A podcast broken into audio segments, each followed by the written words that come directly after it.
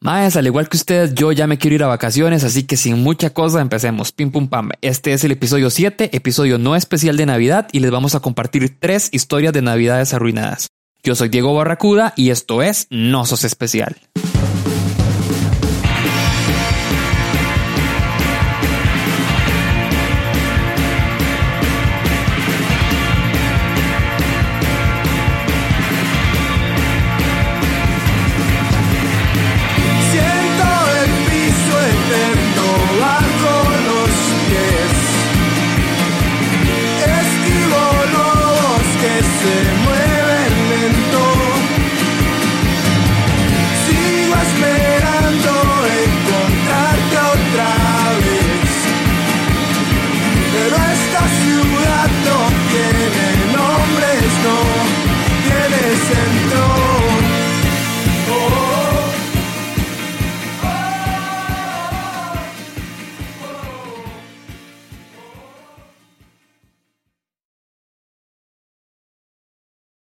La primera historia nos la cuenta Beatriz Paniagua.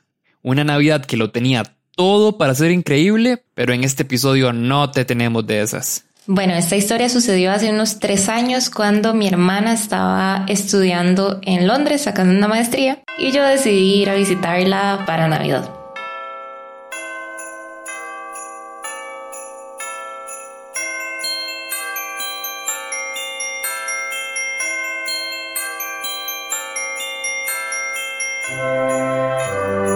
Yo iba saliendo de la U, entonces tenía vacaciones largas, como no sé, unos dos meses, tres, y decidí irme como un mes a visitarla a Londres.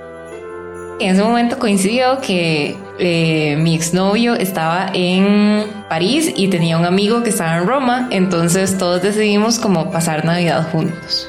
Comenzamos a viajar y teníamos previsto como por ahí del 23 de diciembre llegar a París y pasar Navidad en París.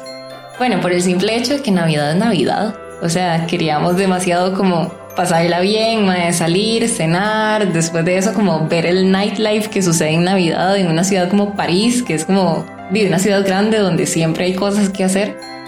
Resulta que en París como que es demasiado tradición famosa ir como a una misa como en una iglesia del Sagrado Corazón entonces, como que todo el mundo va a esa iglesia y luego se van a cenar en familia, no sé qué. Entonces, el plan era como ir día a ver cómo era toda la tradición, digamos, como de la iglesia todo esto, y después ir a comer a algún lugar cerca.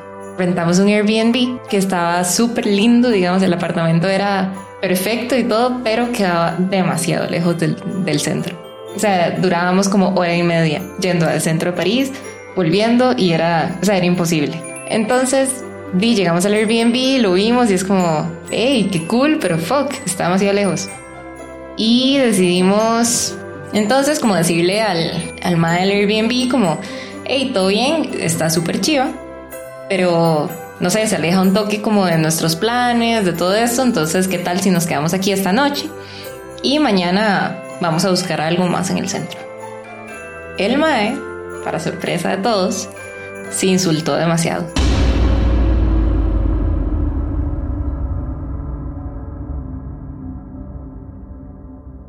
Sea, él dijo como, nadie nunca me ha cancelado, o sea, este es un Airbnb del que nadie nunca se ha ido. Eh, no puedo creer que ustedes se vayan a ir. Y nosotros, hey, di no, no es nada personal, o sea, nada más como que di, nos queda muy lejos, queremos como estar más cerca como del centro de la ciudad. Era un mae joven, pero se veía como místico, no sé, o sea, como el mae como hacía preguntas extrañas, y se insultaba muy fácilmente o se contentaba muy fácilmente, lo cual era como muy extraño, o sea, era como alguien como de polos ahí extremos. Y yo creo que eso influyó demasiado en que el tomara como posiciones o decisiones así súper tajantes en cómo lo habían tratado las personas que estaban ahí. Era ya de noche, digamos, como que llegamos, estábamos preparando cena. De hecho, cuando él llegó, eh, yo le ofrecí comida porque di, yo estaba ahí cocinando y fue como, hey, ¿quiere comer? Y él me como, ay, qué buena gente, pero no. Y yo, ok. Y bueno, la cosa es que él terminó accediendo diciendo como, bueno, di, está bien. Eh, mañana hablamos, entonces me llaman. Y otros, ok, súper.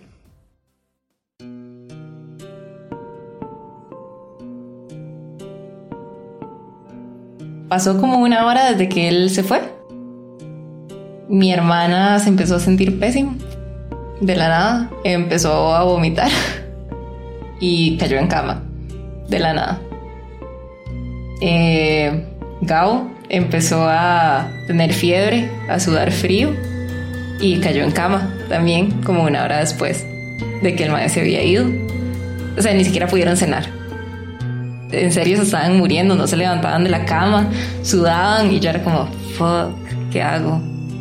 Y, fue demasiado decepcionante. O sea, el hecho de que mi mamá me estuviera mandando WhatsApp de cómo está su hermana, qué ha pasado, llévela al doctor, o el hecho de que yo estuviera pensando como, y no, o sea, voy a escribirle al papá de Gado de que está súper mal porque yo no sé qué va a pasar.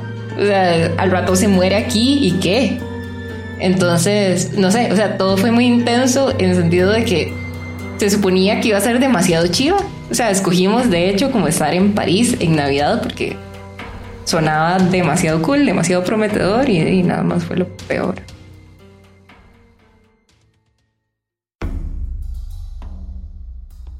Llega nuestro otro compa al día siguiente, el ma entra y desde que entró dijo como, fuck, mae, ¿qué pasó aquí? Y yo, ¿a qué se refieres? Como, mae, no se siente algo demasiado extraño.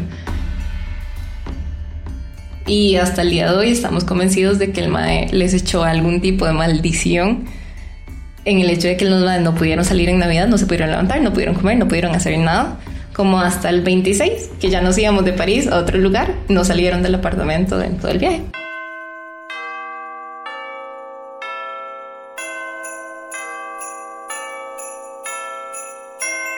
Y la cosa es que nos llama el MAE, el del Airbnb, el dueño, no sé, en la tarde. O sea, era 24 en la tarde. Nos llama y nos dice como, hey, ¿qué? ¿Cómo están? ¿Todavía se quieren ir? Nosotros como, no, nadie puede salir. O sea, están demasiado enfermos. O sea, en serio, nadie puede salir.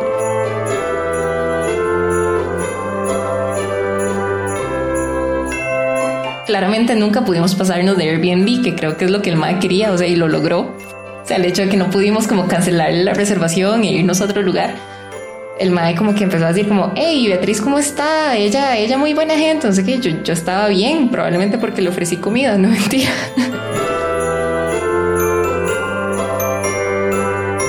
Pero di nada, o sea, el último día decidimos como ir a caminar, todos ya, los cuatro, eh, como de esas ferias como callejeras super cool que hay. Y, di nada, o sea, mi hermana no podía comer nada. O sea, era, era súper paque. Todo fue terrible.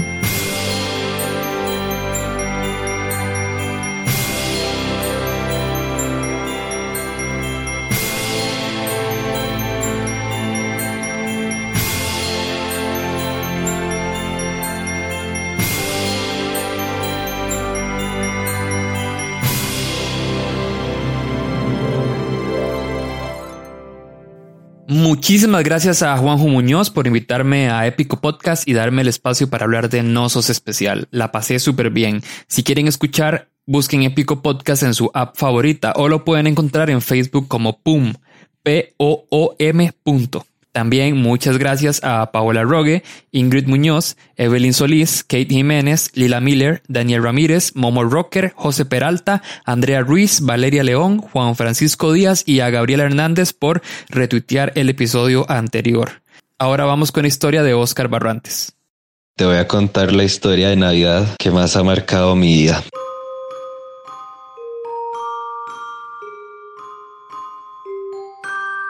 Esta historia empieza, es una historia viejilla. Es de hace 16 años, porque yo tenía 14 y ya tengo 30. Yo estaba en el cole normal, octavo, de una familia de Heredia, compuesta por papá, mamá y cuatro hijos. Como hasta mediados de años, cuando mis papás empezaron a tener problemas y pues decidieron separarse.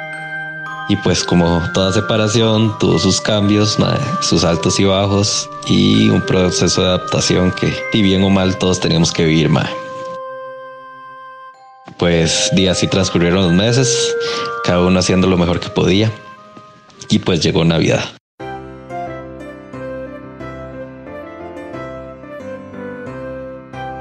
Eh, que by the way, mae, tengo que aclarar que para mí Navidad es una época importante porque suelo vivir las emociones un poquito más intenso de lo normal, mae. Entonces, di, para mí Navidad es súper importante porque la paso súper bien, estoy siempre feliz y estando en el cole, mae, no teniendo que ir a clases ni nada, pudiendo levantarme tarde, mae, era chivísima por las vacaciones.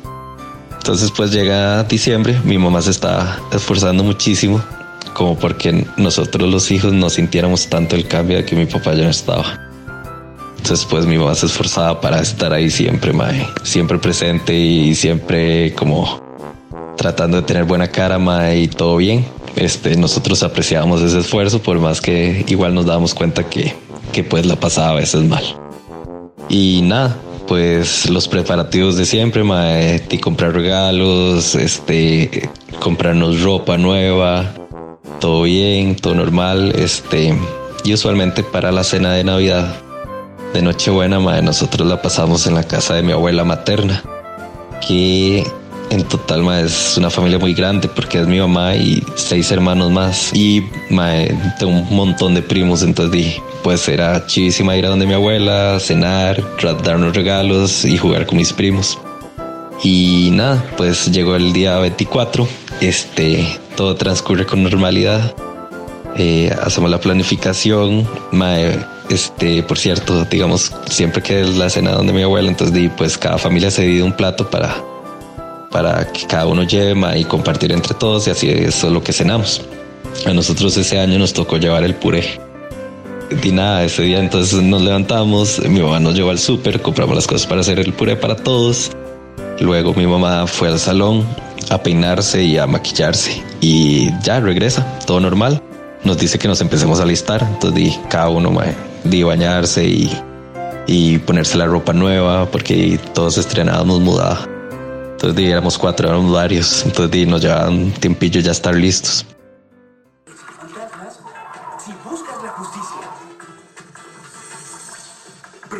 Pues este ya al final di ya todos estamos listos, ¿verdad? Estamos en la sala de televisión viendo tele esperando que mi mamá termine de alistarse.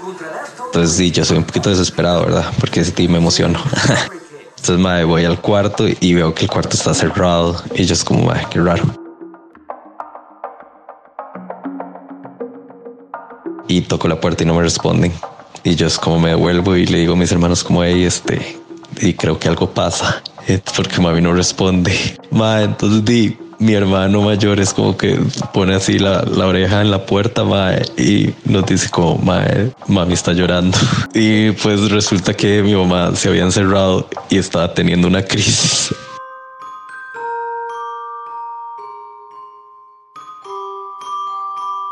el 24 en la noche cuando teníamos que salir a la cena donde mi abuela. Entonces, nosotros así, mae, súper callados, como diciendo, como, ¿qué hacemos? Y no sé no sé. Entonces decidimos como dar un tiempito y, y nada, y nada que salía. Y pues así pasó el tiempo, llamamos a mi abuela, le contamos lo que estaba pasando. Y, al final de cuentas, este, esperamos que pasara la crisis y la crisis no pasó. Entonces al final de cuentas, lo que resolvimos fue de terminar comiéndonos el puré porque teníamos demasiada hambre. Esa fue nuestra cena de Nochebuena, madre. La pasamos viendo tele y di nada, no tuvimos como una bonita Navidad. Ese es el fin de esta historia que no es muy linda, pero que realmente me marcó. No quiero volver a pasar una Navidad triste como la que pasé ese año, la peor Navidad del mundo.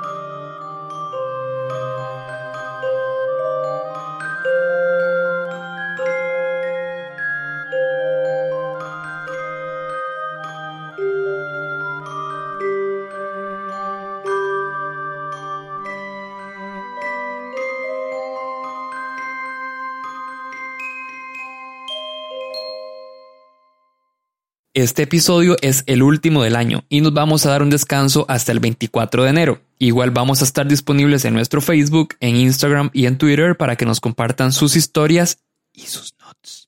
Como siempre, les pedimos en el mejor de los rights que nos ayuden a que este podcast llegue a más y más gente. Si les gustó este o los episodios anteriores, compártanlo con todo el mundo. Ahora vamos con la última historia. Esta es la historia de Navidad de Sofía. Una historia que no empieza en Navidad, sino con una anécdota de su papá. Mi papá trabajó por muchísimos años en turismo. Él trabajaba más que todo en turismo receptivo y él formó y él creó su propia agencia de viajes. Y en su agencia de viajes era muy conocido por nada más contratar a la gente más extraña del mundo. O sea, yo la gente que yo conocí en, mi niñez al Chile, digamos, eran personajes, era gente, digamos, como con perfiles súper extraños que siempre estaban locos. Resulta que en los 80 la gente que trabajaba en turismo vivía la vida con mucha intensidad.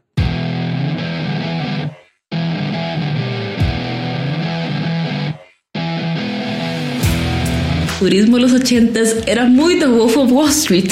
O sea, la industria tiene como muchísimos beneficios. O sea, toda la gente que trabaja ahí puede viajar gratis a, a distintos lugares y los hoteles y las aerolíneas los tratan a uno muy bien, hay muchísimas regalías y hay muchísimo licor gratis y verás así. Entonces, obviamente, la gente que ya es fiestera, los más nada más así al Chile se van de farra porque son, o sea, guaro gratis, hoteles gratis, un montón de varas, digamos que, que son beneficios, en realidad es para conocer la industria. Pero más es para, o sea, eh, los maes se van de fiesta y lo pasan bien. Uno de estos personajes era un pastor evangélico peruano. Cuando yo era niña y estaba en la casa de mis papás en Moravia, cada como dos o tres meses llegaba este señor. El maestro estaba vestido completamente negro, era un señor alto, como con pelo gris, era como un Richard Gere, más o menos. Como por ahí, como por ahí va el rey, o sea, no era un señor como, como feo, era un maestro como bastante guapo, con una voz súper como aterciopelada, gruesa, el maestro siempre llegaba con la Biblia debajo del brazo, una Biblia de, cuero, y llegaba con regalos. O sea, hasta el punto como que mi hermano y yo queríamos ver al mae, no tanto porque el mae era tan tonis, pero el mae siempre llegaba con regalos. Entonces era como. mi hermano y yo éramos demasiado sinvergüenzas. Entonces mi mamá siempre, siempre le decíamos a mi mamá, ¿cuándo llega el señor de los regalos? Y mi mamá se ponía furiosa. Es como, no, pero Tibo los trata muy bien. Y, y yo, como, bueno, pero es que también nos da regalos. Tenía muy buena relación con mi familia, así. Yo sí me acuerdo que años después este señor lo invitó a su boda. El día de la boda, mi papá, como nada más el chile, el mae no es potable, le dijo como, usted se acaba de casar con un espécimen y la señora nada más se enojó demasiado y ninguno de los dos le volvieron a hablar por la vida. Entonces ahí, ahí quedó la historia del pastor, como que nada más después de que mi papá metió las patas, eh, nada más el señor nunca volvió a la casa. Ahora sí, empieza la historia navideña de Sofía. Las navidades en mi casa siempre han sido como un evento. Uno, hay demasiada comida. Y toda la hace mi mamá y yo y mi hermano. Eh, o sea, todo el mundo como mete mano en la cocina y son como 50 tandas de galletas. O sea, todo el mundo sale con galletas, claramente. Todo el mundo sale gordo. Hay tamales, eh, está el árbol, regalos. Entonces, la casa en sí escupe Navidad, o sea, uno nada más tiene que capearse los, los adornos por todo lado, es una vara como muy tensa. Mis papás siempre le pusieron demasiado empeño a la Navidad y siempre con, con una vara como muy de ritual, siempre nos hacían escribir la carta a principio de mes y nos empezaban a dar como, como indicios de que los regalos iban a llegar como a la mitad del mes y ya sea el 24, 23 ya estábamos súper emocionados todos. Entonces, el 24 de diciembre, a la medianoche, y mi hermano y yo, o sea, casi que no podíamos dormir de la emoción. Y eso fue, digamos, por bastantes años. Pero siempre a medianoche llegaba una llamada, mi mamá contestaba el teléfono, nos levantaba mi hermano y a mí, que mentira, ya estábamos despiertos, y nos decía, Sofía, Roma es Santa Claus nos pasaba el teléfono a Santa Claus y el chile era, era esta voz súper grave como, oh, oh, oh, Sofía. Y yo, ok, es Santa. Y me decía como, ¿qué te pareció tu bicicleta? Y yo nada más veía, en ese momento veía la esquina del, del, del cuarto y yo veía la bicicleta ahí y yo, madre, ¿qué es esta brujería? Era muy chiva en realidad, digamos, era, era, era como divertido. Y esto pasó durante toda la infancia de Sofía. Pero un día Santa... Como a los 12 años ya Santa Claus me dejó llamar.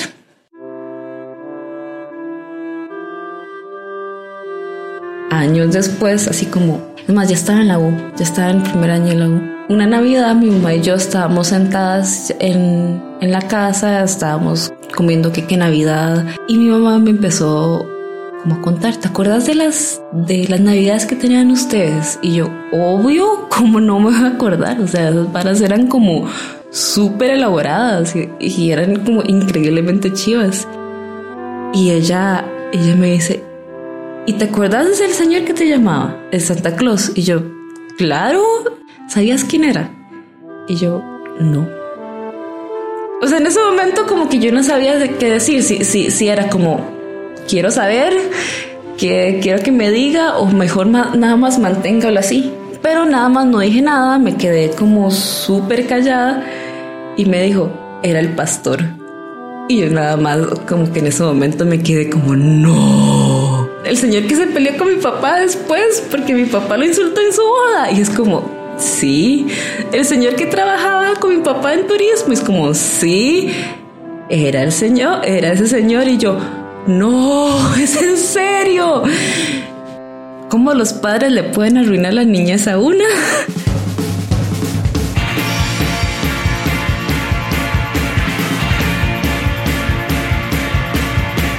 Y bueno, ahora sí, nos vamos a vacaciones. Si vos no tenés vacaciones, hay otro montón de gente que también tuvo que bretear en fin de año. No sos el primero ni serás el último porque no sos especial. Chao.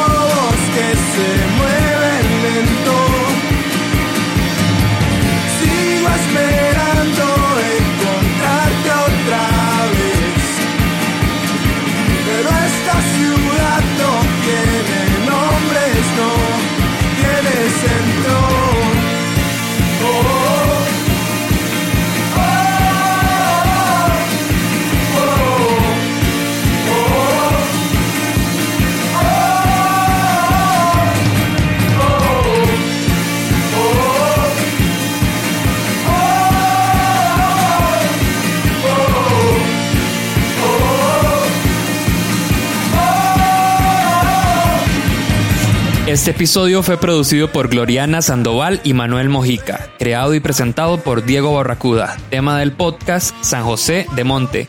Música y efectos especiales Twin Musicom, Audionautics, Ben Sounds, Kevin McLeod y freesound.org.